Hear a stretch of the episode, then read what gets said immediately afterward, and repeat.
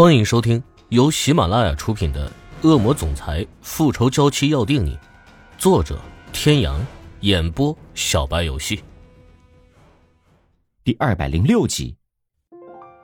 他将纸巾铺平放在桌子上，一根手指无意识的在上面滑动着。良久的沉默之后，他终于再次抬眼看向金世琴，见他的情绪似乎是已经平复下来，他语声轻柔的开了口。那么，小青，你希望我怎么做呢？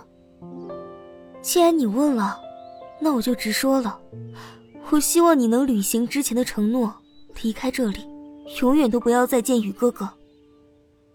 池小雨粉色的唇瓣轻轻的抿了抿，虽然这是从她失去孩子之后一直都想做的事情，可没有十足的把握，她不能再轻易的给任何人承诺。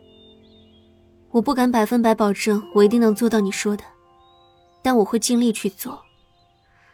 你知道的，很多时候人都是身不由己。他说话的时候是那样的诚恳，金世琴不想听他的解释，而他也觉得没有那个必要解释，可他还是不想再继续加深他们之间的误会。他的诚恳在金世琴的眼里却变成了虚伪的伪装，他不肯给他确切的承诺，也就变成了推脱的借口。原本简单的一句话。金世清的心里却刮起了巨大的风暴，他的眼中冒着熊熊的怒火，一扬手，一杯冰冷刺骨的水全数泼向了池小雨。水滴顺着脸庞一滴一滴的落在衣服上，有些顺着脖颈处滑进了衣领内，直到心口的位置传来一丝冰凉，池小雨才猛然间打了个激灵。他没有去拿桌上的那张纸巾，只是用手缓缓的蹭了蹭眼角。金世清站了起来。脸上挂着冷冽的笑。池小雨，收起你这副虚伪的嘴脸。你说的，我一个字都不会相信。雨哥哥，我是不会放弃的，但同样的，你也别想再来破坏我们。说完，他拿起包，狠狠的瞪了一眼满头满脸还在不停往下滴水的池小雨，转身快步的离去。无视周围人异样的眼神，池小雨谢绝了服务员的帮助。拿纸巾简单的擦拭了几下，也走出了咖啡厅。开车回到别墅的时候，竟意外的发现，平时这个点应该在公司的欧胜天，此刻正静静的坐在客厅的沙发上，那样子看起来好像是在等他。整个别墅里静悄悄的，平时再安静，也偶尔还是能看到一两个负责打扫的仆人。这种安静，静得有些吓人。换好鞋子，他像往常一样。朝坐在客厅沙发上的男人走了过去，却在看到正中间大理石桌面上放着的那一个小药板的时候停住了脚步，心里咯噔一下，隐藏的那么秘密居然还是被发现了，但他的脸上却没有露出丝毫的惬意，仅仅只是停顿了一下之后，又继续朝前走过去，挨着男人的身边坐了下来，亲昵的抱住了他的胳膊，将脸贴在他的肩侧。男人的下巴绷得很紧，侧脸看起来也很冷。池小雨抬起一只手抚上他的脸庞，满眼是疑惑。欧胜天侧目，女人慵懒地靠在他的肩上，一双眼睛满含春情地看着他，那模样只想让人狠狠地把他按到蹂躏。强迫自己别开眼，伸手拨掉在他脸上作怪的那只手，冷声问道：“那是什么？”顺着他的目光看过去。池小雨有些纳闷的拿起桌上的那个小药板，翻过来翻过去的看了看，面带不解的问道：“怎么了吗？”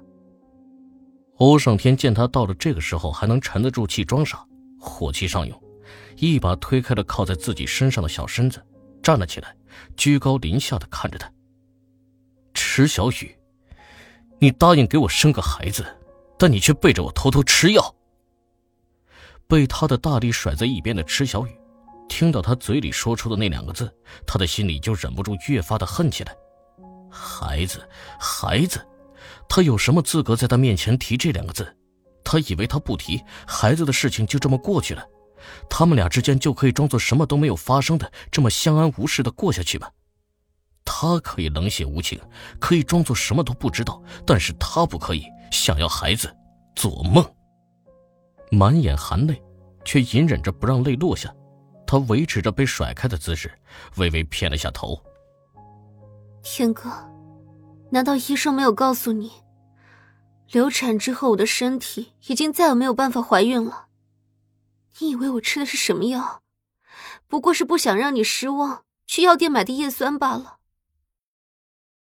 欧胜天的心里一紧，放在身体一侧的手紧紧的握了起来。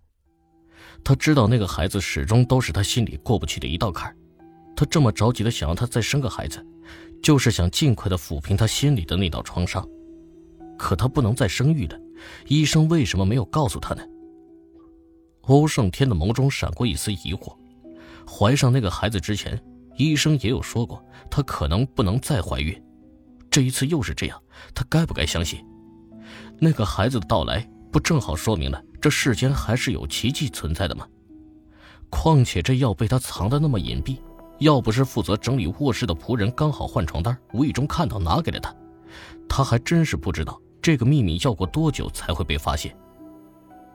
如果真是叶酸，为什么要藏在床缝里？池小雨缓缓站直了身体，眼中的泪早已消失不见。他抬眼看向欧胜天，或许只是不小心掉进去的。若是你不信，去医院检验一下就行了。我累了，先上去了。回到房间，他无力的靠在门板上，心里悲凉的情绪一点一点蔓延。他觉得自己就像是行走在冰面上一样，稍不留神就会万劫不复。这样下去。他还怎么为他的孩子报仇？坐在盛满热水的浴缸里，他尽量的将身体沉入水中，想用水的温度去温暖那颗破碎的心，可终究是太冷了，怎么捂也捂不热了。这一夜，欧胜天没有回房。这一夜，他睁着双眼一整夜。天亮，他下床洗漱，打开门，却见门外站了两个人，只一眼，他便明白了其中的意思。不吵不闹的重新关上门，他默默的拿了手机上网。一夜未眠，多少还是有些困难。手机还拿在手里，眼皮子却渐渐的合上了。半睡半醒间，有人敲响了房门。池小雨睁开了眼睛，坐了起来。门开了，一个仆人端了一个托盘走了进来，态度还算恭敬的将托盘放到了他的面前。太太，这是先生吩咐拿给您的。他说：“从今天开始，您每天都要测一次，直到您怀孕为止。”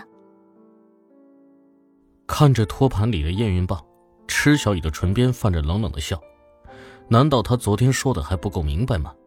若说那个孩子是个奇迹的话，那么这样的奇迹，永远不可能在他身上再发生一次。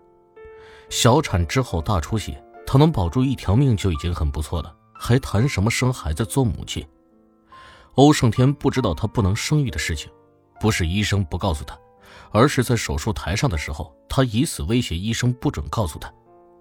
他所谓的爱已经支撑不了他继续给予他信任，他不能确定，如果欧胜天知道了他以后再也不能生育的消息后，还会不会像他说的那样爱他。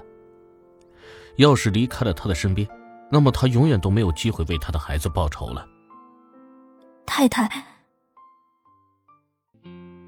各位听众朋友，本集到此结束，感谢您的收听。